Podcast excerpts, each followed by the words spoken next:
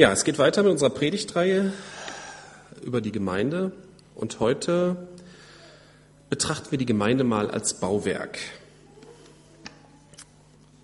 Wie letzte Woche schon erwähnt, hat Gott diese Gemeinde geplant und er baut auch noch heute daran. Ich möchte einen Vers von letzter Woche dazu wiederholen, wo das deutlich wird. Matthäus 16, Vers 18. Und ich, Jesus Christus, sage dir auch, du bist Petrus und auf diesen Felsen will ich meine Gemeinde bauen und die Pforten der Hölle sollen sie nicht überwältigen. Und Jesus baut auch heute noch die Gemeinde auf und baut an ihr jeden Tag weiter. Ich möchte zuerst einmal mit euch so einen Hausbau betrachten und diesen mit uns, der Gemeinde, vergleichen. Ne, als erstes muss man sich ja beim Hausbau um das Fundament kümmern. Gibt ja den Bibelvers, der ja sogar zur Redensart geworden ist, dass ein Haus, das auf Sand gebaut ist, nicht hält. Ne? Matthäus 7, Vers 26. Ist ja auch logisch, Sand bewegt sich, da hält nichts drauf. Alternativ dazu legt man das Fundament direkt auf gewachsenen Boden. Der bewegt sich nicht und gibt dem Haus Halt. Wir haben unser Haus auf einen vorhandenen 30 Jahre alten Keller gebaut und wir mussten dort zusätzliche Stützen anbringen lassen. Und für diese Stützen mussten wir Löcher in den Kellerboden machen und dort 50 Zentimeter tief ausschachten. Unter dem Beton war es halt braun, ne? Und ähm, ich habe mir mit einer geliehenen Hilti habe ich da reingestemmt, um das zu lockern, zu lösen. Und das ging auch erst ganz einfach, aber ab einer gewissen Tiefe wurde es sehr mühselig. Da bin ich nämlich in den gewachsenen Boden hineingekommen. Mit etwas Erfahrung sieht man den Unterschied, was jetzt aufgeschüttet ist und was gewachsener Boden ist. Aber so im Halbdunkel im Keller und ohne Erfahrung habe ich den Unterschied nicht gesehen. Ich habe halt nur gemerkt, es wird viel fester. Und ich denke, im geistlichen Bereich ist das ähnlich. Es gibt viele Lehren und Religionen, die sich als Lebensfundamente anbieten. Und auf den ersten Blick ist es schwierig, die Festigkeit und Tragfähigkeit dieser Lehren und Religionen zu unterscheiden und zu beurteilen. Sieht ja alles braun aus, also damals äh, im Boden. In 1. Korinther 3, Vers 11 steht, das Fundament ist bereits gelegt und niemand kann je ein anderes legen. Dieses Fundament ist Jesus Christus. Wer sein Lebenshaus auf Jesus gründet, der kann tragfähig bauen. Ich möchte noch den Vers davor, 1. Korinther 3, Vers 10 lesen. Hier sagt der Apostel Paulus, weil Gott mich in seiner Gnade dazu befähigt hat, habe ich als ein kluger und umsichtiger Bauleiter das Fundament gelegt. Andere bauen jetzt darauf weiter. Aber jeder soll sorgfältig überlegen, wie er die Arbeit fortführt. Paulus war jemand, der Gemeinden gegründet hat und der vielen Menschen von Jesus erzählt hat. Das ist sehr wichtig und das wird auch unser Auftrag als Gemeinde und auch dein und mein Auftrag als Christ immer sein, Menschen von Jesus zu erzählen, je nachdem, wo Gott uns hingestellt hat. Andere bauen auf diesem gelegten Fundament weiter und jeder soll sich sorgfältig überlegen, wie er die Arbeit fortführt. Das gilt zum einen für jeden persönlich, der jeder die Verantwortung für sein Leben hat, aber es gilt auch für, unsere, für uns als Gemeinde. Gemeinde hat nur Sinn, wenn jedes Mitglied Jesus als sein Fundament hat und wenn das, was hier gelehrt wird, auch auf Jesus Christus fundiert. Das ist hoffentlich heute auch so. Ja, als nächstes kommen die Mauern nach dem Fundament. Ich weiß nicht, wer von euch hier schon mal gemauert hat. Ich habe in meinem Leben eine Mauer hochgezogen und die ist ganz furchtbar geworden. Ich habe zwar unten richtig angefangen, die erste Reihe genau ausgemessen und sorgfältig gelegt, aber in den folgenden Reihen habe ich mich auf mein Augenmaß verlassen und das war ein bisschen böse. Ich habe dann nachher mit einer Lattung Platten drauf gemacht, dass man das nicht mehr so sehen kann, wie krumm das ist. Wenn man mit einem Hausbau beginnt, dann fängt man meines Wissens nach mit einem Stein an, an dem man alle anderen Steine ausrichtet. Und wir finden in der Bibel einige Stellen, wo Jesus mit so einem Eckstein verglichen wird. Ich habe noch nach einem anderen Beispiel gesucht, weil wir ja nicht so oft Mauern. Ich denke, Fliesen gelegt haben schon mehr von uns. Und das ist ja auch so, wenn man einen Raum fließt und man will so ein bestimmtes Muster haben, zum Beispiel, dass das so diagonal ausgerichtet ist, dann fängt man mit einer Fliese in der Mitte an. Die richtet, da misst man ganz genau aus und die legt man dann ganz genau und anhand dieser Fliese richtet man alle anderen Fliesen aus und dann passt das auch. Jesus ist also nicht nur das Fundament unserer Gemeinde, sondern er gibt auch die Ausrichtung der Gemeinde vor. Ich möchte aus 1. Petrus 2, 4 bis 8 lesen. Zu ihm, zu Jesus kommend, als zu dem lebendigen Stein, von Menschen zwar verworfen, bei Gott aber ausgewählt und kostbar. Lasst euch auch selbst als lebendige Steine aufbauen, als ein geistliches Haus, ein heiliges Priestertum, um geistliche Schlachtopfer darzubringen. Gott hochwillkommen durch Jesus Christus. Denn es ist in der Schrift enthalten, siehe, ich lege in Zion einen auserwählten kostbaren Eckstein. Und wer an ihn glaubt, wird nicht zu Schanden werden. Euch nun, die ihr glaubt, bedeutet er die Kostbarkeit. Für die Ungläubigen aber gilt, der Stein, den die Bauleute verworfen haben, dieser ist zum Eckstein geworden. Und ein Stein des Anstoßes, ein Fels des Ärgernisses. Da sie nicht gehorsam sind, stoßen sie sich an dem Wort, wozu sie auch bestimmt worden sind. Es kann also Ärger mit anderen geben, wenn man sich an Jesus ausrichtet. Das soll uns aber nicht davon abhalten, das zu tun. Interessanterweise, wenn man mal so in die Fußnoten der Bibel guckt, da ist an manchen Bibeln ist dann da, wo Eckstein steht, ist dann so eine kleine Zahl und da steht in den Fußnoten, dass man stattdessen auch Schlussstein übersetzen kann. Und ähm, jetzt könntest du die erste Grafik mal machen. Genau. Ein Schlussstein. Ich habe mich mal gefragt, was ist, was ist denn das überhaupt? Und ähm, ein Schlussstein ist der Stein, der als letztes in einen Bogen gesetzt wird. Manchmal sind die ganz besonders, ich muss ja hier reinsprechen, das hört man mich ja gar nicht. Manchmal sind die ganz besonders schön, aber sie halten den Bogen zusammen. Wenn die fehlen würden, wird der Bogen krachen. Und diese doppelte Bedeutung trifft natürlich auch auf Jesus zu und auf die Gemeinde. Einerseits sorgt er für die Ausrichtung der Gemeinde, andererseits hält er sie zusammen. Denn gerade so eine Gemeinde ähnelt manchmal so einem fragilen Bogen hier. Ne? Wir hängen dann halt alle irgendwie und nur durch Jesus sind wir zusammen. Ohne Schlussstein würde es nicht gehen. Dann finden wir hier, jetzt kannst du das Bild wieder wegmachen, finden wir hier im Text noch ein interessantes weiteres Bild über die Gemeinde. Nämlich die Gemeinde besteht aus lebendigen Steinen. Ich lese nochmal den Vers 5. Lasst euch auch selbst als lebendige Steine aufbauen, als ein geistliches Haus, ein heiliges Priestertum, um geistliche Schlachtopfer darzubringen. Gott hochwillkommen durch Jesus Christus. Bei dem Bild Haus aus Stein haben wir vielleicht eher so eine Mauer hier vor Augen. Hier sowas. Ich meine, das sind jetzt kein Stein, sind nur Klinker. Das hatte ich mir zu Hause dann auch überlegt. Aber heutzutage werden ja äh, solche Steine industriell gefertigt, dass die alle genau auf Norm sind und alles genau passt. Und das ist sicherlich kein passendes Bild für die Gemeinde. Jetzt kannst du die nächste Grafik machen. Ich habe im Internet äh, ein Bild gefunden, das ist ähm, aus Südfrankreich, aber es trifft es ziemlich genau, was Petrus damals vor Augen hatte. Damals gab es ja keine industrielle Fertigung, sondern es wurden die Steine genommen, die da waren. Und die hat man dann irgendwie so zusammengepuzzelt, bis es passte. Natürlich hat man bei einzelnen Steinen nachgeholfen und hat die so ein bisschen passend gemacht. Aber letztendlich sahen die Mauern wohl so ähnlich wie hier aus. Ne, da gibt es dann große Steine, kleinere oder ganz kleine, es gibt spitze, es gibt, äh, hier, der ist zum Beispiel sehr spitz, dann gibt es runde Steine. Also die ganze Vielfalt, was es so an Steinen gibt.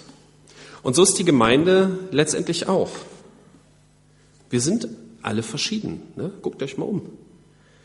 Und ähm, mir ist es auch lieber, dass wir so sind, als, als wären wir so. Ne? Das wäre irgendwie nicht schön. Und so ein bisschen schaben wir auch aneinander. Ne? Wenn man mal hier guckt, so, hm, die hängen dann auch manchmal so ein bisschen beieinander und, und reiben sich aneinander.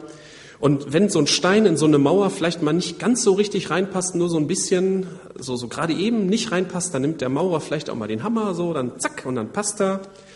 Und das ist bei uns ja auch so, ne? Wenn Neulinge dazukommen oder das, dann reiben wir uns manchmal aneinander und äh, naja, ist halt so, ist aber auch nicht schlecht. Da lernen wir ja auch durch. Ne? Die anderen schleifen uns vielleicht schon ein bisschen ab und wir schleifen andere ab, aber das, da lernen wir durch.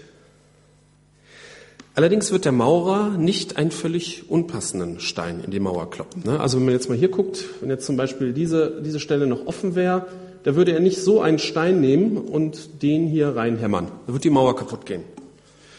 Und ähm, wir müssen auch nicht die anderen Steine umgestalten. Das ist nicht unser Job.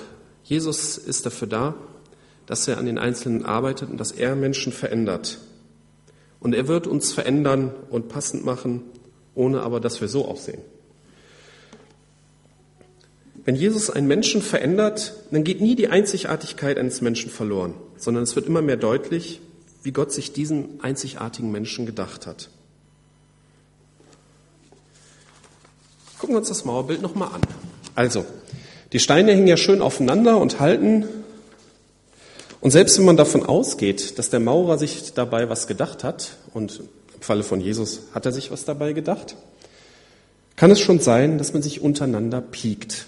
Ne, hier zum Beispiel, der piekt den hier, oder der hier oben denkt, ich trage ja fast alles alleine und die Kleinen, die sind ja nur im Weg hier. Es kann sein, dass man sich gegenseitig piekt, auf die Nerven geht, und ähm, ich möchte mal das Bild aus der Bibel so ein klein bisschen modernisieren, so mal ein bisschen mogeln. Man sieht ja hier, zwischen den Steinen ist Mörtel. Den gab es in biblischen Zeiten noch nicht. Aber dieser Mörtel ist ein schönes Bild für die Liebe, zu der uns Jesus befähigt. Und dadurch können wir halt diese piekigen, nervigen Leute ertragen, wo wir ja natürlich auch selber zugehören. Ne? Für andere sind wir auch piekig und nervig, ist ja so. Dadurch können wir das ertragen und dadurch kann das Zusammenleben in der Gemeinde von so vielen verschiedenen Leuten auch sehr schön werden.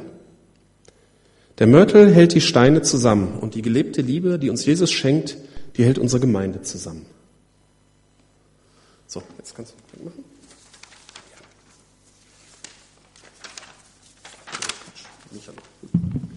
So, nach den Mauern kommt das Dach. Das Dach ist natürlich ein Symbol für Schutz. Wir finden in, in, der Bibel an verschiedenen Stellen, zum Beispiel in 1. Mose 19, Vers 8, die Sitte, dass Gästen, die unter den Schatten meines Daches gekommen sind, nichts passieren darf. Das ist, soweit ich weiß, im Orient heute immer noch so, dass das Gastrecht was ganz besonders Heiliges ist. Und wir finden an verschiedenen Stellen ähm, ein Bild dafür, dass Gott so als Dach oder das ja, das Dach im Bild für den Schutz durch Gottes. Also zum Beispiel in Jesaja 4, 5 und 6. Der Herr wird über der ganzen Stätte des Berges Zion und über seinen Versammlungen eine Wolke schaffen bei Tag und Rauch sowie Glanz eines flammenden Feuers bei Nacht. Denn über der ganzen Herrlichkeit wird ein Schutzdach sein. Und ein Laubdach wird zum Schatten dienen bei Tag vor der Hitze und als Zuflucht und Obdach vor Wolkenbruch und Regen. Ich denke, dass Gott heute genauso über unsere Gemeinde wacht. Hier sind zwei Schutzfunktionen angesprochen. Das eine ist der Schutz vor Hitze und das andere ist der Schutz vor Regen.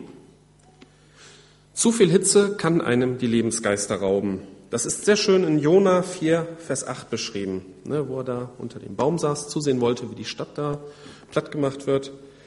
Die Sonne stach Jona auf den Kopf, so dass er ermattet niedersank, und er wünschte, dass seine Seele stürbe, und er sagte, es ist besser, dass ich sterbe, als dass ich lebe. Also Hitze kann einen echt fertig machen. Und Regen steht für Kälte. Denn wenn es reinregnet in ein Haus, dann werden alle Sachen nass und es wird einem kalt, weil nasse Kleidung nicht mehr wärmt. Dazu gehen noch alle Möbel kaputt. Was bedeutet das nun geistlich? Die Gemeinde kann Schutz gegen Ermattung bieten. Allein die wöchentliche Neuausrichtung auf Gott im sonntäglichen Gottesdienst kann einen wieder aufrichten. Weiterhin kann die Gemeinde Schutz gegen Kälte geben, wenn man sich alleine gelassen fühlt. Ich hoffe, auch das kann man in unserer Gemeinde finden. Es liegt natürlich nicht an unserem schönen Gebäude und auch nicht daran, dass wir so tolle Hechte sind, sondern das wirkt Gott.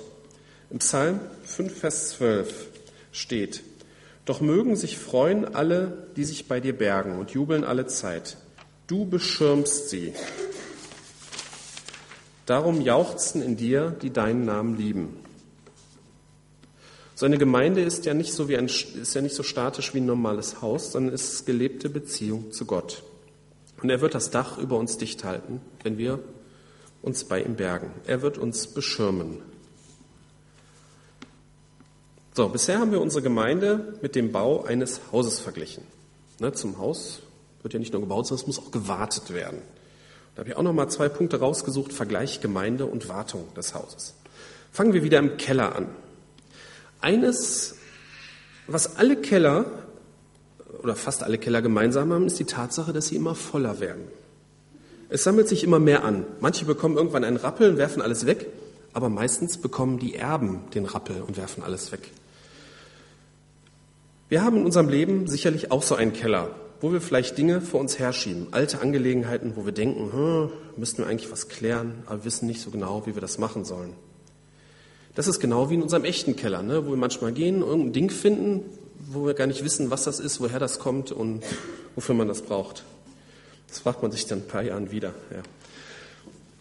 Auch unter Gemeindegliedern kann es solche ungeklärten Dinge geben. Und das wäre quasi dann unser Gemeindekeller. Ich möchte Mut dazu machen, alte Dinge zu klären, wenn sich die Gelegenheit ergibt.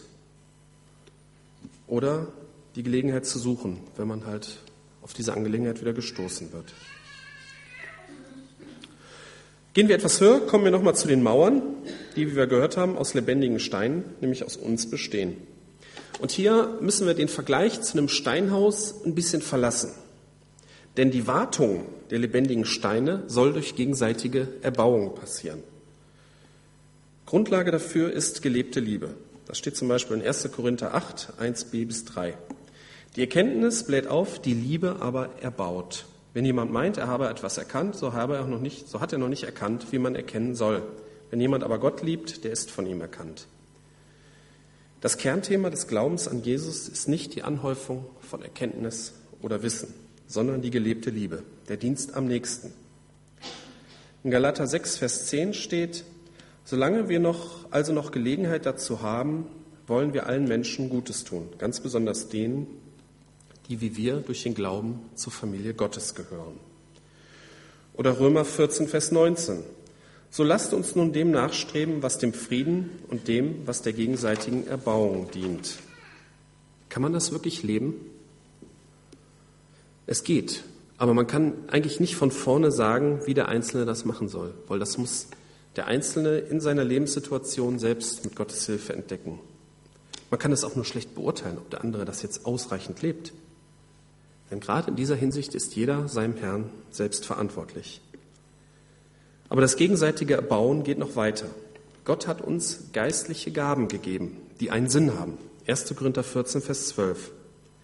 So auch ihr, da ihr nach geistlichen Gaben eifert, so strebt danach, dass ihr überreich seid zur Erbauung der Gemeinde. Oder 1. Korinther 14, Vers 26.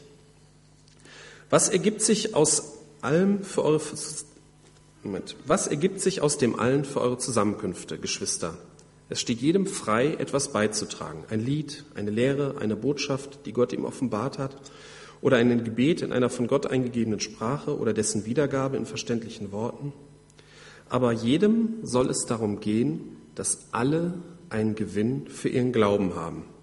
Das war jetzt die neue Genfer Übersetzung. Und da wird das, was in anderen Übersetzungen mit Erbauung äh, übersetzt wird, wird es durch alle einen Gewinn für ihren Glauben haben wiedergegeben. Finde ich gut. Das ist das Blickfeld, das wir haben sollen, das, den Nutzen des anderen im Blickfeld zu haben.